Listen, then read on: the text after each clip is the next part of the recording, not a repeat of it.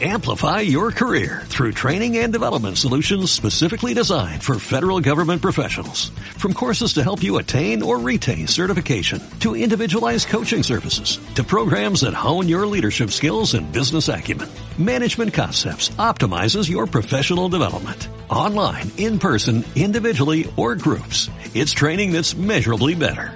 Learn more at managementconcepts.com. That's managementconcepts.com. me parece una herramienta muy interesante porque precisamente recordemos que después de una cirugía de ligamento cruzado anterior tenemos una fase de máxima protección en la cual eh, pues hay una necrosis vascular, en la cual hay eh, un periodo eh, de disminución de la fuerza tensil del ligamento, en el cual pues hay que cuidar las altas cargas de trabajo. Este tipo de entrenamiento pues no es para, para todos los pacientes, ¿verdad? Eh, tiene una indicación muy específica que es para pacientes que necesiten adquirir fuerza y ganancia de masa muscular. El tipo de entrenamiento de restricción del flujo sanguíneo puede ser de manera continua, es decir, si decidimos hacer 20 minutos, no sé, tal vez eh, podamos hacer tres ejercicios distintos y podemos hacerlos de manera continua o los podemos hacer de manera intermitente. De manera intermitente sería que después de cada serie podamos desinflar la compresión completamente, le demos la posibilidad al paciente de tener la repercusión y volvamos a, a comprimir y así sucesivamente. Hola, bienvenidos a Adictos a la Fisioterapia, el podcast que busca compartir ciencia, conocimiento y experiencias de grandes profesionales que revolucionan la fisioterapia. ¿Qué onda, adictos? Bienvenidos a un episodio más de Adictos a la Fisioterapia. Antes de iniciar este episodio, quiero darle las gracias a cada uno de los adictos que no se pierden ningún episodio, que no se perdió el primer episodio de los snacks terapéuticos y que se suscriben a cualquiera de las plataformas donde está disponible el podcast. Porque gracias a ustedes estamos ya cerca de cumplir un año, estamos precisamente a una semana de cumplir un año con este proyecto llamado Adictos a la Fisioterapia. Y también porque gracias a ustedes somos ya más de 30 mil adictos suscritos al podcast. Así que muchísimas gracias mis adictos y para este episodio les tengo preparado un gran tema, pero vamos a estar hablando del entrenamiento oclusivo y su abordaje con la lesión del ligamento cruzado anterior.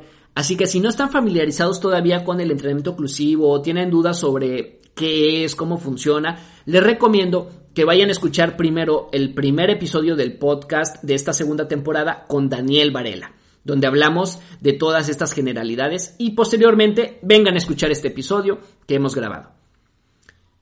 Para este episodio tengo una gran invitada, una adicta a la fisioterapia más mexicana, fisioterapeuta. Ella es Marisa Fernández. Así que Marisa, bienvenida al podcast. Bueno, pues muchas gracias a ti por la invitación esperamos poder compartir algo eh, que sea interesante para todos los chicos aquí presentes. Seguro que sí. Antes de empezar el episodio, cuéntanos quién es Marisa Fernández, quién eres, a qué te dedicas, qué estás haciendo actualmente. Bueno, eh, yo soy fisioterapeuta, eh, tengo una maestría en fisioterapia y kinesiología deportiva, actualmente estoy cursando una segunda maestría en gestión y dirección de instituciones de salud porque tengo una clínica de fisioterapia aquí en Mexicali, su casa, y pues eh, me dedico más que nada en el área del deporte, el área de ortopédica, el área vascular y en algunos casos en el área oncológica, ¿verdad? Desde, desde el 2012 que me gradué, más que nada me estoy dedicando a estas áreas que me gustan bastante y bueno, es una de ellas de las que les quiero platicar el día de hoy. Genial, Marisa. Pues sí, vamos a hablar de un área que, que, nos apasiona a los dos, una herramienta que nos gusta mucho a los dos, que es la parte del entrenamiento inclusivo. Eh, ya hay un episodio previo, pero cuéntanos para todos los que no han escuchado ese episodio, que no conocen acerca de esta herramienta, cuéntanos un poco en qué consiste el entrenamiento oclusivo o entrenamiento con restricción del flujo sanguíneo de una manera muy introductoria. Ok, bueno, mira, primero que nada, sí les quiero mencionar que eh, en particular quise platicarles de este tema porque tengo la experiencia tanto como paciente como fisioterapeuta, ¿no? Yo tuve, o bueno, he tenido tres cirugías de ligamento cruzado anterior, entonces he podido experimentar los efectos positivos de esta herramienta. Y bueno, ¿en qué consiste? Eh, básicamente es el uso de un torniquete que tiene como objetivo obstruir o ocluir parcialmente el flujo sanguíneo arterial y completamente el flujo venoso con el objetivo de eh, acumulación de metabolitos que creen respuestas fisiológicas con el objetivo de emular el entrenamiento eh, de alta intensidad, ¿verdad? ese tipo de entrenamiento de restricción de flujo sanguíneo generalmente se utiliza con bajas cargas de trabajo o baja intensidad, por ejemplo, el 20, el 30%. En algunos casos, autores mencionan hasta el 50% de trabajo de una RM, si es que lo vamos a utilizar con eso o con percepción del esfuerzo o repeticiones en reserva, pero bueno, generalmente es un entrenamiento de baja carga en condiciones de hipoxia, que genera diversas eh, reacciones fisiológicas que si bien en la eh, literatura podrán darse cuenta que ninguna de ellas está comprobada hasta el día de hoy, son básicamente teorías. Las teorías sobre las que se basa es, por ejemplo, el reclutamiento de las fibras eh, musculares tipo 2.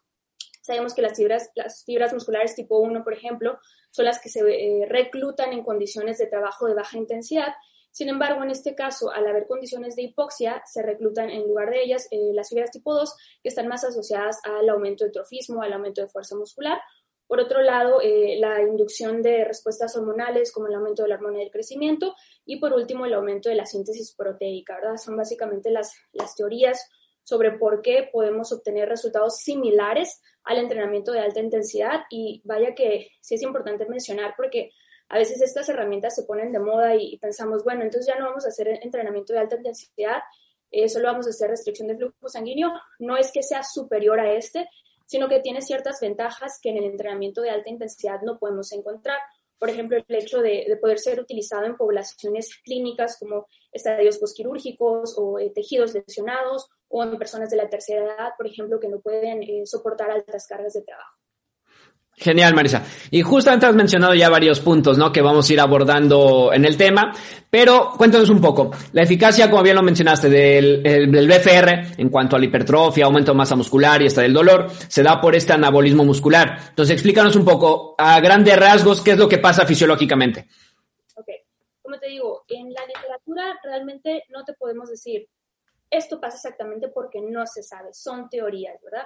Y las teorías es que en condiciones de hipoxia hay un acúmulo de metabolitos. ¿Por qué? Porque bloqueamos parcialmente el flujo arterial, no permitimos que salgan estos metabolitos por el flujo venoso y se acumulan de manera que induce reacciones hormonales. Eh, en las comparaciones de entrenamiento de baja intensidad eh, con entrenamiento de restricción y baja intensidad con entrenamiento sin entrenamiento de restricción, hay diferencias en las cuales encontramos un aumento significativo de la hormona del crecimiento, y eh, un aumento del factor de crecimiento de, la insulina tipo 1 y esto induce a un mayor acúmulo de, eh, un eh, mayor aumento de, de la síntesis proteica y un aumento de la hipertrofia muscular. Básicamente esto y el, el, reclutamiento de las fibras musculares tipo 2 son las teorías en las que se basan fisiológicamente sobre estos efectos. Pero bueno, a ciencia cierta no estamos seguros de que eso pase, tanto en cuestiones de fuerza como el entrenamiento de restricción de flujo sanguíneo en, el área aeróbica. No se sabe exactamente por qué suceden estas reacciones, pero lo que sí está bien documentado es que se han visto aumentos de hipertrofia y aumentos de fuerza muscular. Genial, eh, Marisa. Y es por eso que lo vamos a enfocar, ¿no? Esta parte del abordaje en un posquirúrgico del ligamento cruzado anterior, que ya nos lo has comentado, ¿no? Tanto en tu experiencia profesional como personal.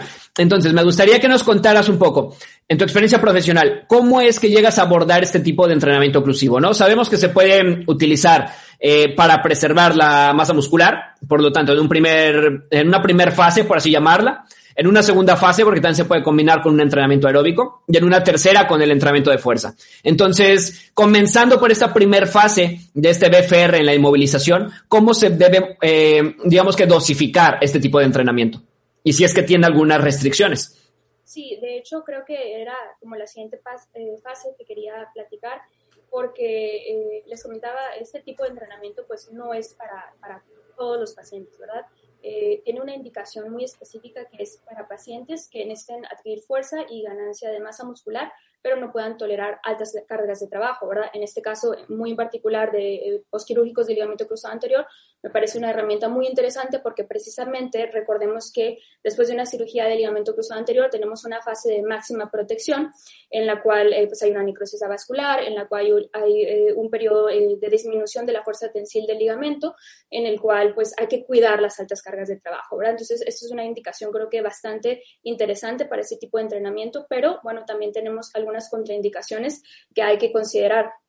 Eh, y estas contraindicaciones Las más eh, escuchadas son, por ejemplo, problemas neurovasculares, que pueden ir desde neuropatías hasta enfermedad periférica arterial, eh, cuestiones, por ejemplo, como embarazo, una hipertensión arterial severa, eh, insuficiencia renal, algunas cardiopatías complicadas, linfadenectomía y también hay que tomar en cuenta, por ejemplo, el uso de algunos medicamentos, por ejemplo, medicamentos que induzcan a la formación de trombos, como son los AINES, como es la terapia hormonal o anticonceptivos, inclusive unos antipsicóticos como la quetiapina se ha visto relacionada a la formación de trombos. Entonces, a la hora de estar haciendo la historia clínica con el paciente, sí es bien importante aclarar estas contraindicaciones para que eh, pues, le demos la máxima seguridad en el uso de este tipo de entrenamiento a los pacientes. Y bueno, eh, también cabe mencionar que eh, hay que estar bien en pendiente de, la seguridad, ¿verdad? Algunos autores estaban un poquito renuentes en utilizar este tipo de entrenamiento porque pensaban, bueno, este entrenamiento tal vez puede causar daño muscular o tal vez puede causar daño nervioso o eh, tal vez no es conveniente para todos los pacientes. También es importante considerar que hay algunas cuestiones de seguridad que ciertos autores mencionaban que habría que tener en cuenta, ¿verdad? Por lo cual es estaban un poquito renuentes en el uso de este tipo de entrenamiento, como la probabilidad de formación de trombos, como la probabilidad de lesión muscular y nerviosa. Sin embargo, es importante que los terapeutas estemos seguros de que la incidencia de este tipo de, condiciones es bastante baja. Eh, por ejemplo, para la formación de trombos y lesiones muscular, pues, solo 6%, como embolismo pulmonar menor, menor al 0.01%, eh, para lesiones musculares, por ejemplo, eh, severas, por ejemplo, la, la si bien se ha visto que sucede en casos muy eh, puntuales, generalmente está relacionado a una mala eh, dosificación de este tipo de entrenamiento y la incidencia igual es de 0.01%. Entonces es algo que eh, realmente se considera sumamente seguro en relación a la lesión nerviosa. La incidencia es de menos del 2% y generalmente igual está relacionado a una mala dosificación, a no colocar el, el manguito de compresión en un lugar correcto como es la zona más próxima del muslo o al hacer compresiones inadecuadas, ¿verdad? Por eso la importancia que, que platicaremos un poquito más tarde sobre la dosificación adecuada y la selección de la compresión para ese tipo de entrenamiento. Y bueno, ya, ya platicamos un poquito de cuál es la indicación principal, cuáles son las contraindicaciones, qué condiciones tenemos que tomar en cuenta respecto a la seguridad. Y bueno, ahora es eh, la relevancia de por qué podemos usar este tipo de entrenamiento en eh, pacientes con cirugía de ligamento cruzado anterior.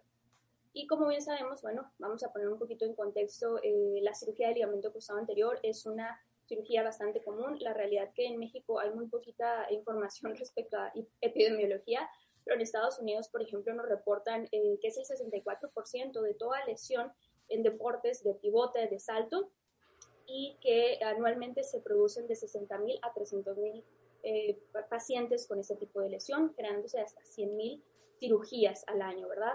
Sabemos también que las, eh, los efectos negativos de estas cirugías pues duran bastante tiempo porque, como mencionaba, llevamos todo un proceso de ligamentación, de proliferación, de maduración de este tejido que se ha visto que puede durar entre 12 y 24 meses. De hecho, alguna bibliografía menciona hasta tres años de duración en, en encontrar una fuerza tensil similar a un ligamento eh, previo a, la lesión.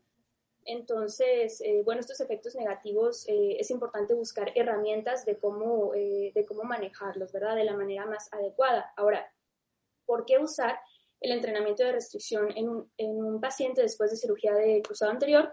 Bueno, estos pacientes deben tener ganancias de fuerzas y las guías clínicas para ganancias de fuerzas nos mencionan que tenemos que trabajar en una intensidad entre mínimo 65 hasta 85% de una RM.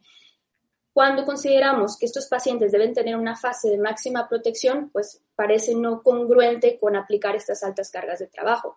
Es por eso que pues, muchos expertos se han eh, interesado en aplicar este tipo de entrenamiento de baja intensidad, respetando las cargas bajas que son necesarias aplicar eh, durante esta etapa para cuidar el injerto de de no tener una ruptura o de no tener una elongación que vaya a ser contraproducente para la evolución del paciente y pues hemos obtenido resultados muy, muy positivos. Genial, eh, Marisa. En esta primera etapa de esta inmovilización, donde no se pueden soportar ciertas cargas, eh, se puede utilizar el BFR sin tener que utilizar esta carga del RM, nada, simplemente basándola en el RP. Y haciendo, sin hacer movilizaciones prácticamente, ¿no? Que se ha demostrado que hay beneficios. Entonces, cuéntanos un poquito sobre esto para estar todavía dentro de esta primera fase. Sí, de hecho, eh, existe un protocolo de cuatro fases, ¿no? Que es mencionado por Hughes eh, y otros.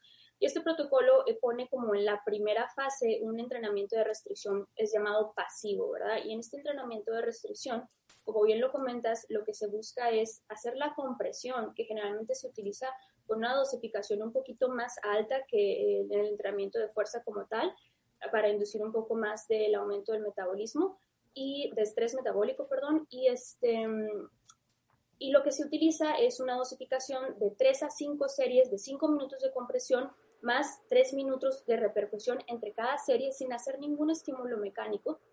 Y se ha encontrado que este tipo de entrenamiento es favorable para disminuir el progreso de la atrofia muscular, ¿verdad?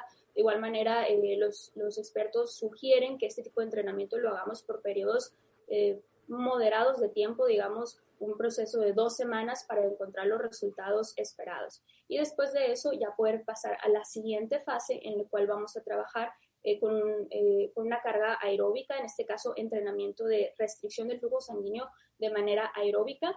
la dosificación en este caso sería igual una restricción del 40 al 80% de la restricción arterial máxima y el trabajo va a ser del 40 al 50% de la frecuencia cardíaca máxima o la capacidad eh, eh, de consumo de oxígeno máximo, ya dependiendo de qué manera lo quieras graduar, ¿verdad?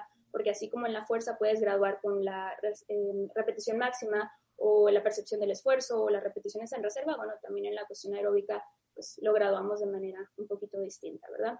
Terminando esta fase que generalmente para cambiar de fase lo que necesitamos es, para ir de la primera fase a la segunda fase, lo que eh, necesitamos es tener un rango de movilidad completa, una extensión completa, porque sabemos la importancia para empezar a trabajar eh, la reeducación de la marcha de tener una extensión completa.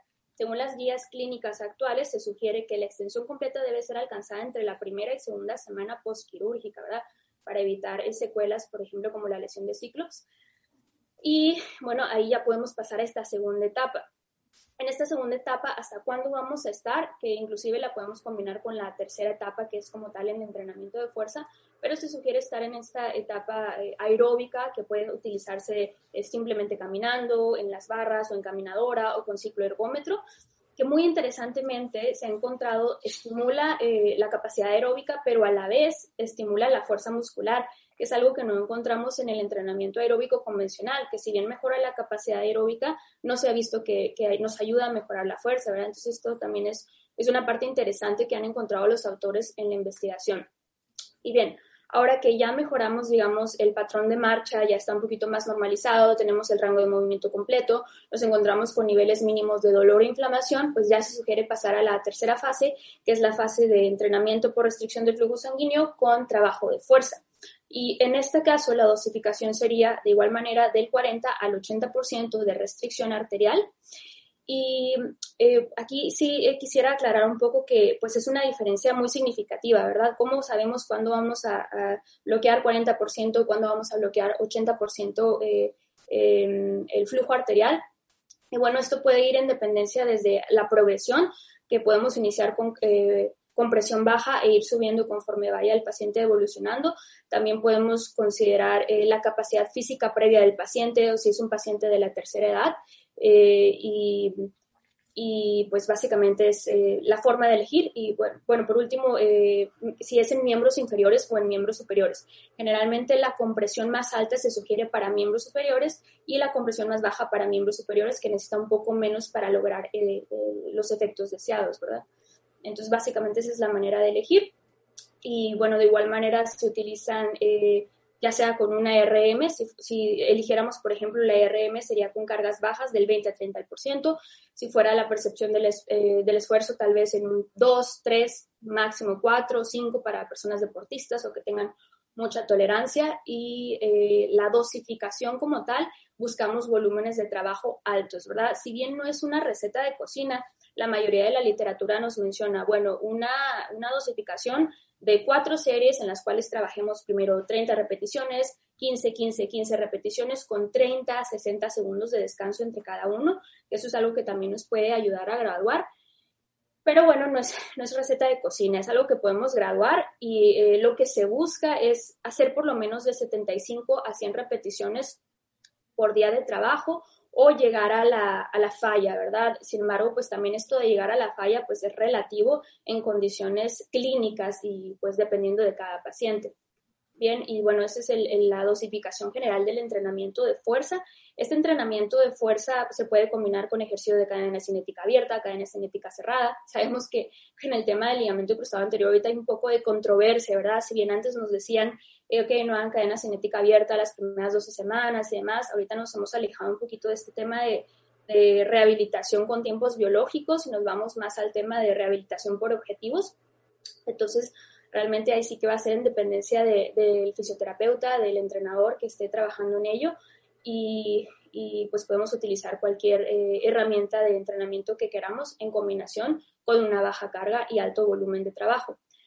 Eh, este tipo de tratamiento pues va a tener un, límite también, ¿verdad? Como les comentaba, no, no es que sea eh, lo ideal aplicarlo todo el tiempo. Los expertos generalmente recomiendan que se utilice por un periodo de tiempo en el cual eh, obtenemos la máxima o deberíamos de tener la máxima protección para este injerto y ese periodo de tiempo pues viene aproximadamente a ser entre la semana 4 y la semana 16, es decir, aproximadamente al cuarto mes. Entonces, ¿qué fase seguiría después de esto? La fase de integración de la carga alta de trabajo, ¿verdad? A fin de cuentas, lo que queremos es llevar a ese paciente o a ese deportista a volver a, resistir la capacidad de carga que tenía previo a, a la cirugía y eso es importante, ¿por? Porque si bien el entrenamiento de baja carga con restricción del flujo sanguíneo se ha notado que tiene beneficios en relación a la fuerza y en relación al trofismo, no se han encontrado los mismos beneficios en relación a, eh, el estímulo a nivel tendinoso, al nivel de ligamento, y esos, eh, esas estructuras requieren cargas altas de trabajo. Por lo cual eh, se recomienda que a partir del cuarto mes se empiece a hacer una combinación de entrenamiento de restricción más baja intensidad con entrenamiento de alta intensidad hasta que por fin podemos quedarnos finalmente con, con el trabajo de alta intensidad y progresar en nuestras etapas de rehabilitación.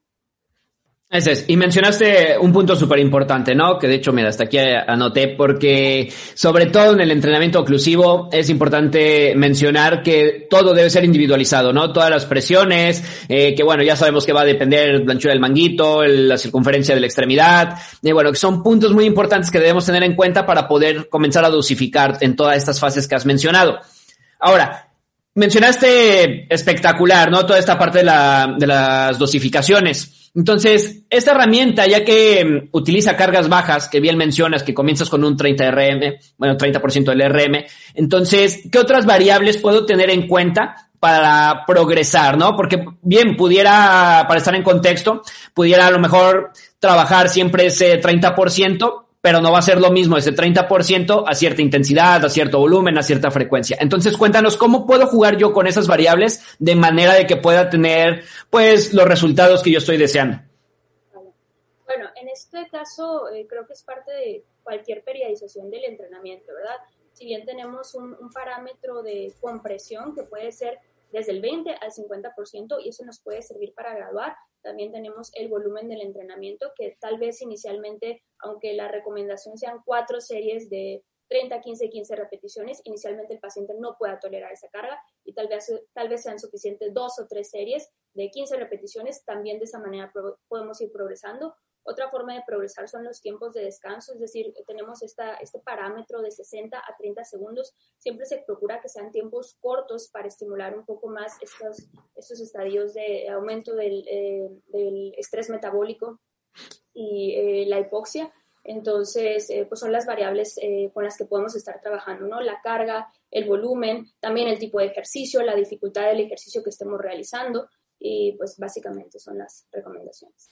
De lujo. Y también mencionaste una parte importante que es el hecho de combinar, ¿no? No solamente vamos a ocupar entrenamiento oclusivo y ya, sino que se puede combinar esto con un entrenamiento convencional de fuerza. Pero bueno, mencionaste más o menos hasta qué mes se puede trabajar uno, cuál el otro. ¿Cuál sería la mejor estrategia de acuerdo a tu experiencia, de acuerdo a la literatura sobre todo, ¿cuál es la mejor estrategia para implementarlo? Eh, es decir, hasta un cierto, o cuando te das cuenta que ya llega hasta un tope con el entrenamiento oclusivo y que necesitas ya cargas altas. Bien, eh, pues aquí generalmente en todo proceso de rehabilitación del ligamento cruzado anterior se nos pide que vayamos haciendo evaluaciones consecutivas para eh, determinar eh, el porcentaje de fuerza, uno en relación a radio cuádriceps isquiotibiales, dos en relación a radio eh, de extremidad afectada, extremidad no afectada, ¿verdad? Y conforme a estos objetivos que mencionábamos para avanzar a las siguientes fases, se nos pide, bueno, para avanzar a las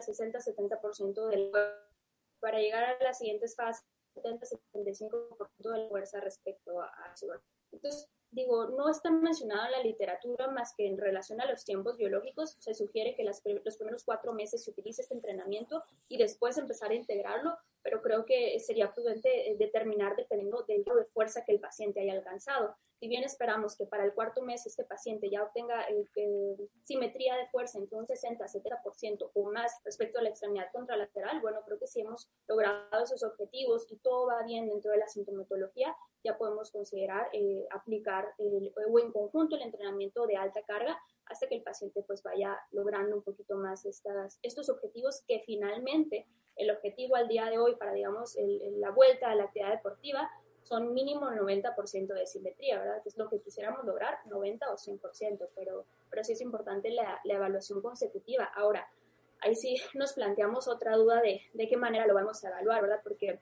creo que a veces abusamos un poquito de la confianza que le tenemos al examen manual muscular, que realmente es un tema bastante subjetivo. Aquí el gold estándar para evaluar esta simetría de fuerza es la isocinesia electromecánica, pero bueno, sabemos que es algo muy costoso y que también es poco accesible para la mayoría de los que hacemos eh, práctica privada, por lo cual como segunda estrategia de evaluación de fuerza, la literatura sugiere eh, realizar pruebas de una repetición máxima. Claro que pues, ya cuando eh, pues, pasemos esta etapa, como les decía, de, de mm, disminución de la fuerza tensil del ligamento, y eh, podemos utilizar también la dinamometría manual, podemos utilizar eh, el volumen del muslo, podemos utilizar ya cuestiones un poquito más avanzadas como la electromiografía o em, eh, la medida seccional en resonancia magnética, son como un poquito de, de, puntos que utilizan para medir qué tanta simetría hay en la fuerza, ¿verdad?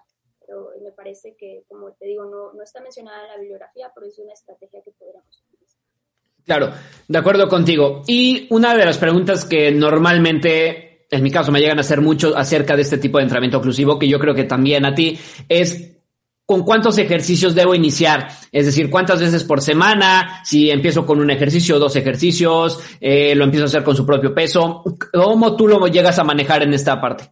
Pues de igual manera lo que se sugiere es, eh, como en el entrenamiento convencional, que haya un día de trabajo, un día de descanso para tener esta recuperación se sugiere entonces de dos o tres días por semana para eh, el entrenamiento en particular de fuerza. En cuestión al entrenamiento de, de, hipertrofia se puede utilizar todos los días, inclusive hay bibliografía que sugiere dos días, dos veces al día, perdón. Y en relación al número de ejercicios, creo que ahí vamos a irnos un poquito más al tiempo, ¿verdad? Porque creo que otra variante que no, no mencioné, que está limitado por tiempo en relación a que la sugerencia es no pasar de los 30 minutos e idealmente entre 10 15 minutos de trabajo, ¿verdad?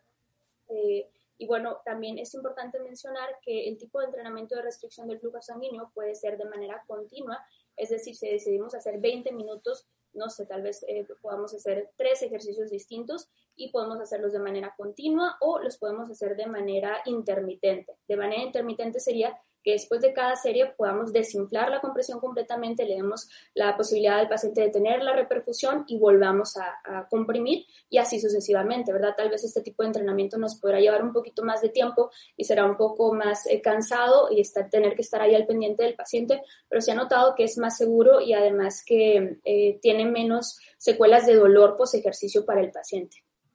Exactamente. Eh, otro punto también que mm, hay que, que, tener en cuenta, ¿no? Este de las diferencias, si va a ser de una manera continua, si va a ser de una manera intermitente. Cuéntanos un poco más sobre esta parte. ¿Cuáles son los beneficios de una? Si son efectos similares, si una tiene otros beneficios aparte de los que has mencionado sobre otra. Cuéntanos un poquito más para toda la gente que todavía no sabe a lo mejor qué diferencias hay, ¿no? En este tipo de trabajo. Bueno, en, en la cuestión de eh, el entrenamiento de manera continua, lo que se ha visto es simplemente que aumenta ese estrés o esa carga metabólica que el paciente está teniendo. ¿Por qué? Porque no permite la repercusión, por lo tanto hay un mayor acúmulo de metabolitos, que es pues finalmente una de las de los mecanismos fisiológicos en los que hablábamos que se, se teoriza funciona este tipo de entrenamiento. Y de otra, eh, por otro lado, el entrenamiento intermitente, la, la, ventaja máxima que encontramos es esta cuestión de que el paciente refiere menos dolor, hay una mayor recuperación y es un poco más tolerable para el paciente. De igual manera, algunos pacientes se sienten más seguros de esa manera, porque yo en lo personal sí me he encontrado con pacientes que se sienten un poquito inseguros o con, medio de realizar, eh, con miedo de realizar esta técnica, entonces pues también es un poco más aceptado para ellos. Ok, perfecto, Marisa. Y otro punto importante, cuando se utiliza el entrenamiento continuo, ¿durante cuánto tiempo es recomendado un máximo? O si no tiene un tope máximo y por qué? Que es algo que también hay que mencionar, que es muy importante. Hay, bibliografía un poquito mm, controversial porque si bien algunas mencionan entre 10, 15, máximo 20 minutos, algunas otras mencionan 30 minutos máximo, ¿verdad? Entonces yo creo que hay un promedio, pues podemos decir unos 15 o 20 minutos es algo aceptable, sobre todo si lo vamos a hacer de manera continua y si lo vamos a hacer de manera intermitente, tal vez nos podemos ir un poquito más allá, ¿verdad? Porque estamos permitiendo esta repercusión. Así es, y sobre todo si lo utilizamos en esta parte aeróbica, ¿no? Que normalmente se asocia que lo aeróbico tiene que sobrepasar ese tiempo. Entonces será importante también tenerlo en cuenta, ¿no? Toda esta parte. Aparte de las contraindicaciones que ya nos mencionaste, cuéntanos cuáles serían algunas precauciones, sobre todo en el abordaje de esta lesión de ligamento cruzado anterior o en algún otro al aplicar el entrenamiento oclusivo. Bueno, aquí sí también es algo que les quería comentar. Eh, porque es algo que veo que no comúnmente eh, se escucha a la hora de, hablar del entrenamiento de restricción y que hay diferentes métodos de aplicarlo, ¿verdad? Hay diferentes equipos que podemos aplicar y cada uno tiene cierta eh, seguridad mayor que el otro, ¿verdad?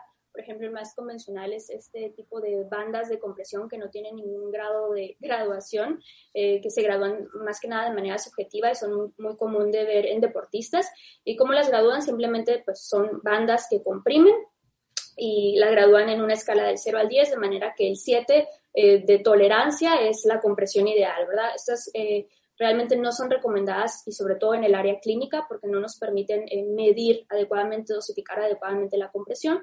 Por lo tanto, bueno, hay que acercarnos más a estas otras tres herramientas que les menciono. Por ejemplo, el gold estándar para la aplicación de este tipo de entrenamiento es el uso de un eh, torniquete de compresión asociado a un baumanómetro, de manera que podamos medir eh, cuántos milímetros de mercurio estamos comprimiendo y estemos evaluando por medio de un ultrasonido Doppler a color. Sin embargo, pues también hay que considerar el costo-beneficio para para el terapeuta que lo está aplicando en la práctica privada, que como les comentaba con la isocinesia, a veces es un poquito, es muy poco accesible para cualquiera que trabaje en su práctica privada, ¿verdad? Son equipos costosos, eh, los equipos de ultrasonido Doppler eh, y, y, pues hay que tener en cuenta que tal vez no todos puedan eh, conseguirlos y pues eso limita el uso de este tipo de, herramienta. Otro equipo que podemos utilizar son los equipos eh, de torniquete con un baumanómetro eléctrico. Estos equipos están maravillosos porque eh, inmediatamente ellos detectan qué presión debemos utilizar y con qué presión debemos de trabajar de manera segura para el paciente. Sin embargo, pues también son muy costosos, ¿no? En, el mercado actual están costando entre 4 mil, 5 mil dólares y creo que pues sí limitan un poquito el uso a, cualquier eh, terapeuta que trabaje de manera privada o particular. Yo en lo particular, el que utilizo, que también es un método eh, avalado por la FDA, es el torniquete con baumanómetro, que este nos puede llegar a costar entre 150 o 300 dólares, que si lo utilizamos para piernas y brazos, eh, es, decir, vienen cuatro a la vez. Y eh, aparte, un ultrasonido Doppler portátil, ¿verdad? O un fonodetector también es llamado, como los Doppler fetales, que es un equipo con un transductor de 5 a 10 milihertz y este lo vamos a colocar para detectar el pulso arterial, en este caso el pulso tibial, que está justo eh, por detrás del maleolo medial. Y lo que vamos a hacer es colocar el torniquete, vamos a empezar la compresión mientras escuchamos el pulso arterial. Cuando escuchemos que se bloquea, lentamente vamos a desinflar hasta que escuchamos el primer pulso nuevamente.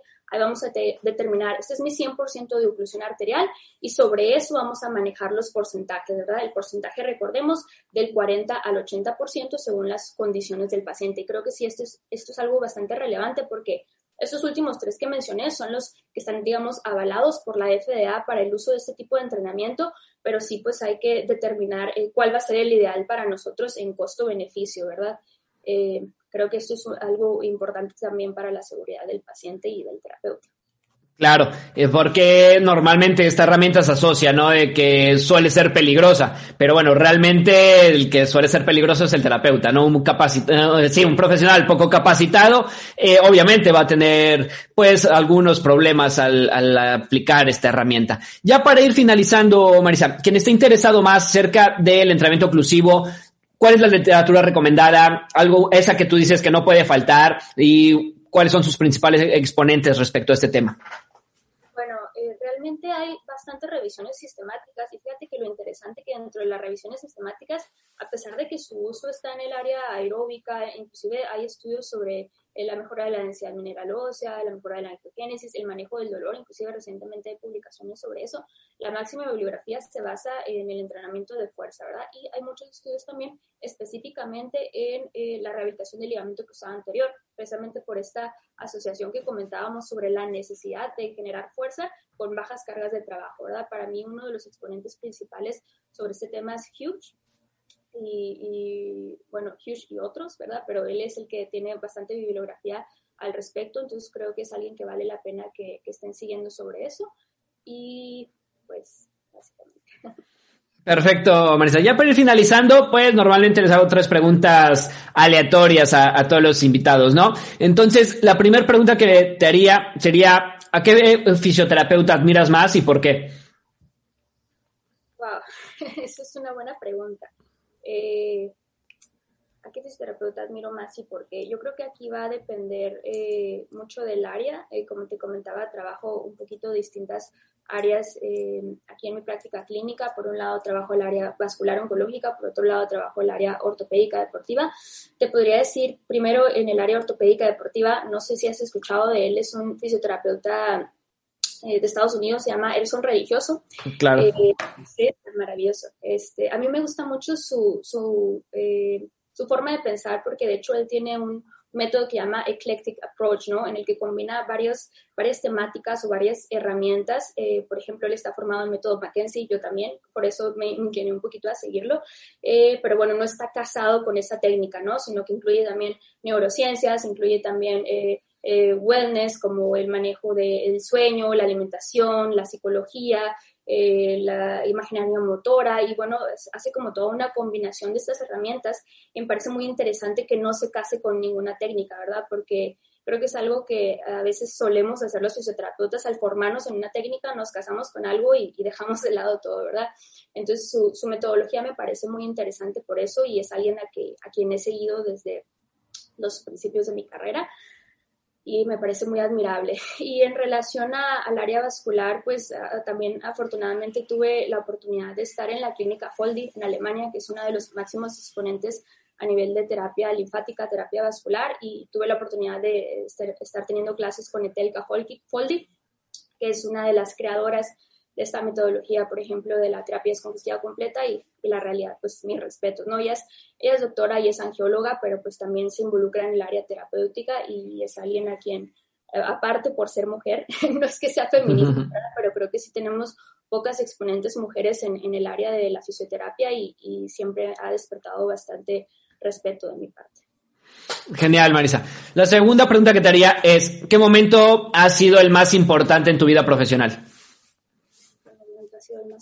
Importante? Híjole, yo creo que he tenido muchos momentos importantes. Eh, uno de ellos es este que mencionaba cuando tuve la oportunidad de estar en la clínica Foldi, para mí fue una experiencia inolvidable. Y además que afortunadamente también he tenido la oportunidad de estar en varios países, eh, más que nada como eh, congresista, ¿verdad?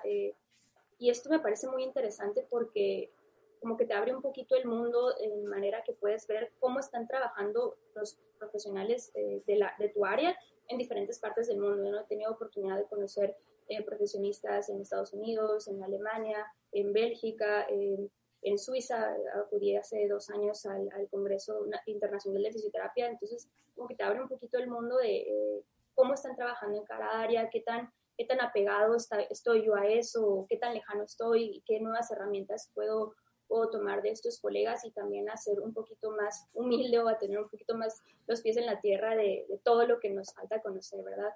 Eh, yo creo que eh, conocer a, colegas de, otros países me ha abierto mucho el panorama de lo que podemos eh, ser en, esta profesión.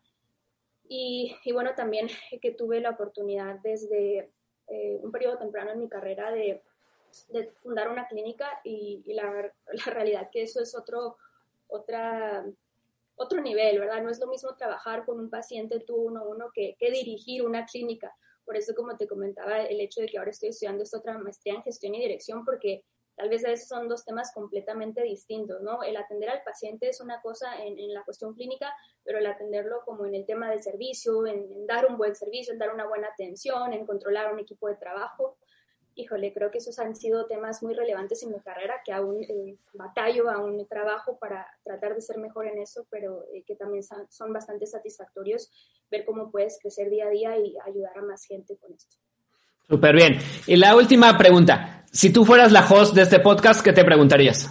Bueno, sabes, yo creo que también siempre es una pregunta que, que me he hecho a mí misma si no hubiera estudiado fisioterapia, ah, si hubiera otra área que me hubiera gustado estudiar, ¿verdad? No sé si necesito responder la pregunta. Exactamente, ¿cómo la responderías?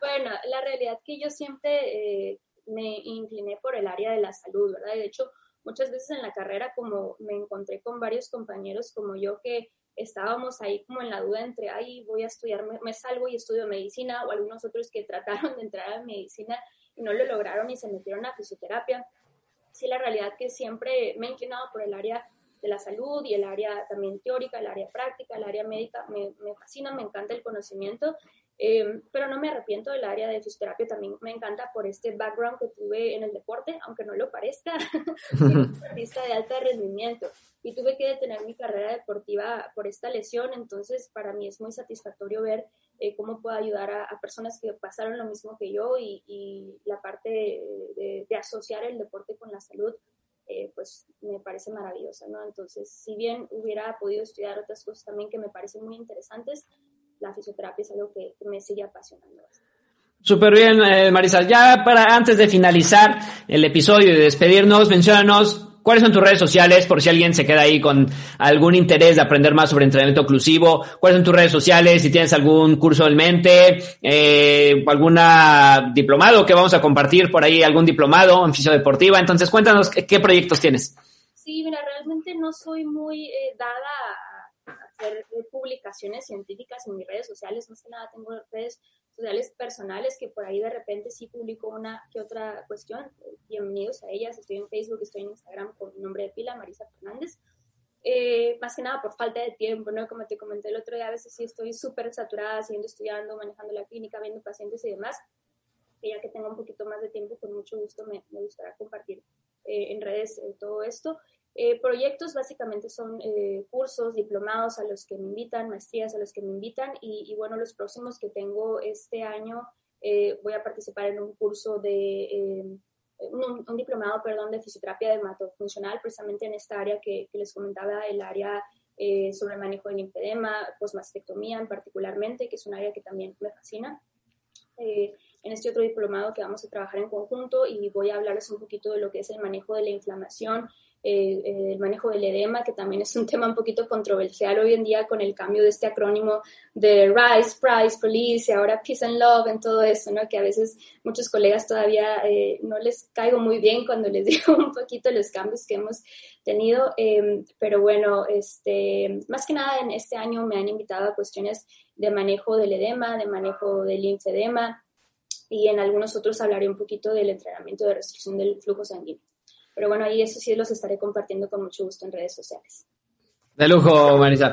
Pues nada, nada más agradecerte. Muchas gracias por haber aceptado la invitación, ya para podernos compartir un poco acerca de este abordaje, ¿no? Con esta herramienta que es un poco infravalorada, sobre todo aquí en México, pero de mucha utilidad.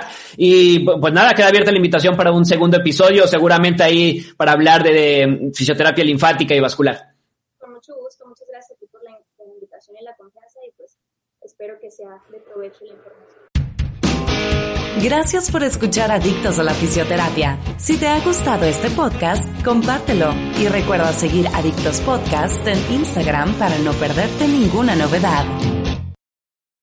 Amplify your career through training and development solutions specifically designed for federal government professionals. From courses to help you attain or retain certification, to individualized coaching services, to programs that hone your leadership skills and business acumen, Management Concepts optimizes your professional development. Online, in person, individually, or groups. It's training that's measurably better. Learn more at managementconcepts.com. That's managementconcepts.com.